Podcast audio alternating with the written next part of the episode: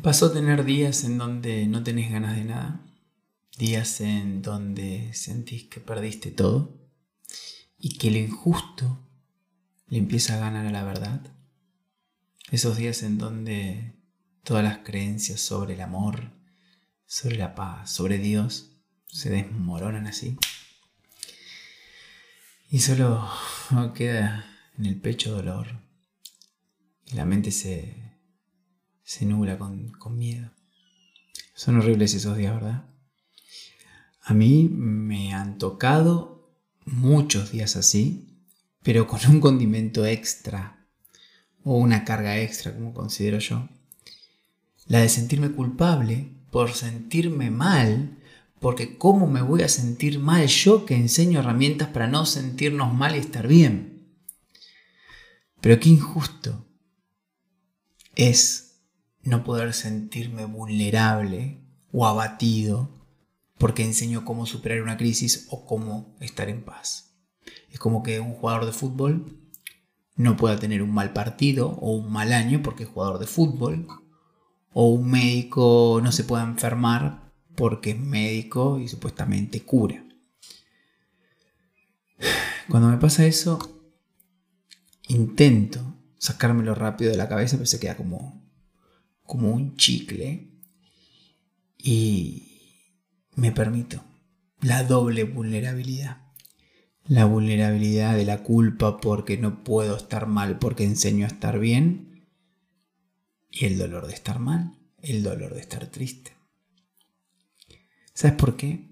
Porque si no nos permitimos sentir lo que sentimos, no tenemos ninguna posibilidad de cambiarlo.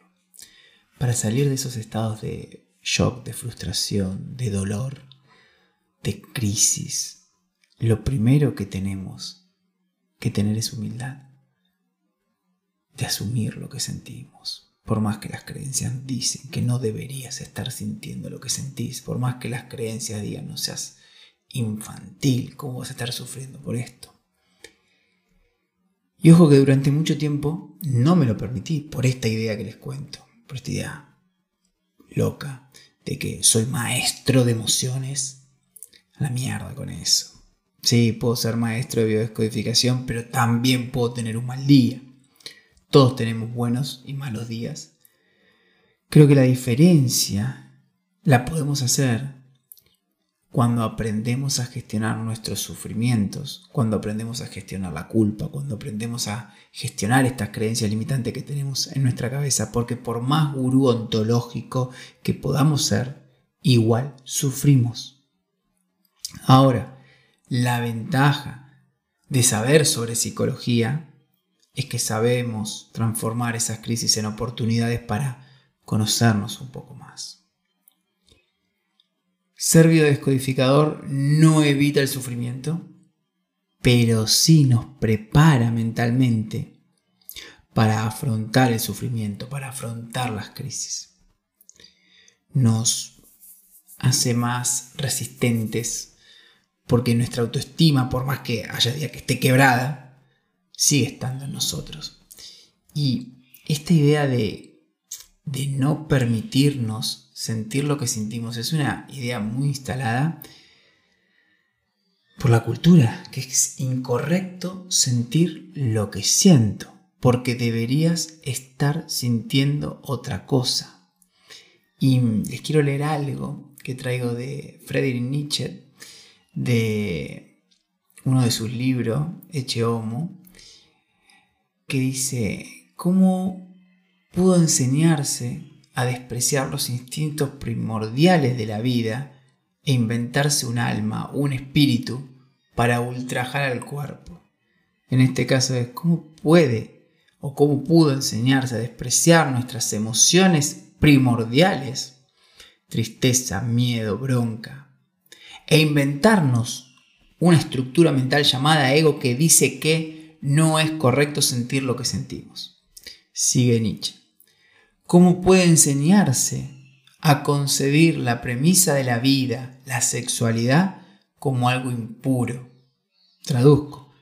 ¿Cómo puede enseñarse o cómo es que nos permitimos concebir la idea de que una emoción es incorrecta. Sigue Nietzsche. ¿Cómo puede buscarse en la más profunda necesidad vital, en el egoísmo estricto, el principio del mal y a la inversa, exaltarse el síntoma típico de decadencia, de contradicción de los instintos, de contradicción de los instintos, el altruismo, el amor al prójimo, alterismo, como el valor superior. Nietzsche lo que está diciendo es, ¿cómo pudimos corrernos tanto de lo que nos pasa para creer que aquel que se enfoca en lo que le pasa es egoísta y debería ser altruista? Cuando es total, esto lo digo yo, cuando es totalmente imposible ser altruista sin antes ser egoísta. No se puede ser altruista si primero no sos egoísta. No puedo acompañar a otro si primero no me acompañé. No puedo abrazar a otro si primero no me abracé. No puedo darle a otro lo que no tengo. Para Nietzsche, el hombre es naturalmente egoísta, lo vemos en los niños, y está bien que lo sea. Debe hacerse responsable el hombre de ese egoísmo, de sus emociones, de sus sufrimientos, de sus victorias, antes de querer acompañar a otras personas. ¿Qué hago yo en un mal día? ¿Qué hago yo en esos malos días? Me vuelvo egoísta ¿Qué significa esto? Que me olvido del mundo y me encierro a asumir lo que siento. Y si es desgracia, me banco la desgracia. Y si es injusticia, me banco la injusticia, pataleo, grito, miro por la ventana, me meto en la pileta de agua fría, me voy a correr, salto, toco la guitarra, escribo y me voy al gimnasio, lo que sea que salga en ese momento que me permita correrme de las creencias de lo que es correcto sentir en un día así o lo que es correcto sentir porque sos biodescodificador y me abro a sentir lo que siento. Para mí el key de la cuestión es no joder al otro.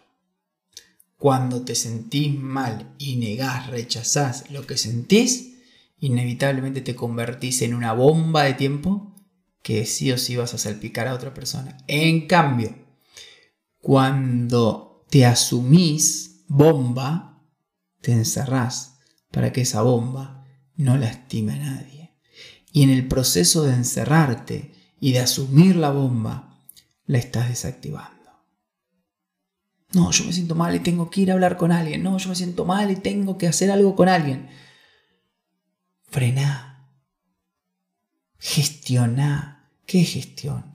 Asumí. Sé consciente. ¿Por qué estás así? ¿Cuál es el deseo que está chocando? ¿Dónde querés tener razón y la vida te dice, no, bueno, no tenés razón? Sí, todo eso debería ser tuyo, pero otra persona te lo quitó. ¿Y cómo es que alguien me quitó lo que es mío? Te lo quitaron porque quizás que nunca fue tuyo, pero lo compré, tengo facturas. No importa. No importa. ¿Quién dijo que en este mundo prima la justicia por encima de la injusticia? ¿Quién dijo que en este mundo lo correcto se ve a la luz cuando es un mundo incorrecto? ¿Quién dijo en este mundo que quienes hablemos de paz, de amor, de autoestima, de libertad, de independencia, vamos a ser entendidos. Jesús fue crucificado por los mismos que lo aplaudían. Jesús perdió las elecciones con Barrabás. Las perdió por qué? Por ser peligroso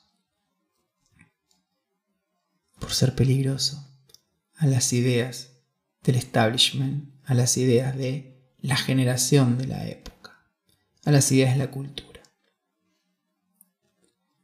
probablemente ser diferente te haga perder las elecciones. Entonces, no luches. Cuando tenés días malos es porque estás luchando, estás creyendo que deberías haber ganado las elecciones. Y posiblemente las pierdas mil veces. Y el punto está en qué vas a hacer cada vez que perder las elecciones. Yo me encierro a asumir que perdí las elecciones y me tengo que bancar mi frustración y empiezo a ver por qué, para qué y qué voy a aprender. Y me perdono. Y cuando entra el perdón por haber perdido las elecciones, me doy cuenta que en realidad no tengo un día malo, sino que yo estaba decidiendo tener un día malo porque yo le estaba dando más lugar a mis creencias que dicen que yo debería haber ganado las elecciones y después mis creencias que dicen que a pesar de que, que perdiste las elecciones no deberías sentirte mal. Eso hace que un día se convierta malo. Pero cuando me doy cuenta de esto, cambio mi percepción y decido que en ese día malo voy a seguir haciendo algo por mis metas por eso es importante tener metas escritas para no olvidártelas. Y en los días malos, gestionas la crisis sembrando para el futuro. Porque la crisis va a pasar, la tormenta va a pasar. ¿Y cómo te va a encontrar parado, parada, cuando la tormenta pase? Sufrí y hace. Pataleá, asumí y hace. No hagas antes de asumir, no hagas antes de tomar conciencia, no hagas antes de perdonarte, no hagas antes de ver el aprendizaje. Primero para adentro y después hacer. Y si podés encerrarte un día en asumir que perdiste las elecciones y por eso crees que tenés un día malo, hacelo con total confianza. Nos estamos hablando, escuchando en el próximo podcast. Gracias.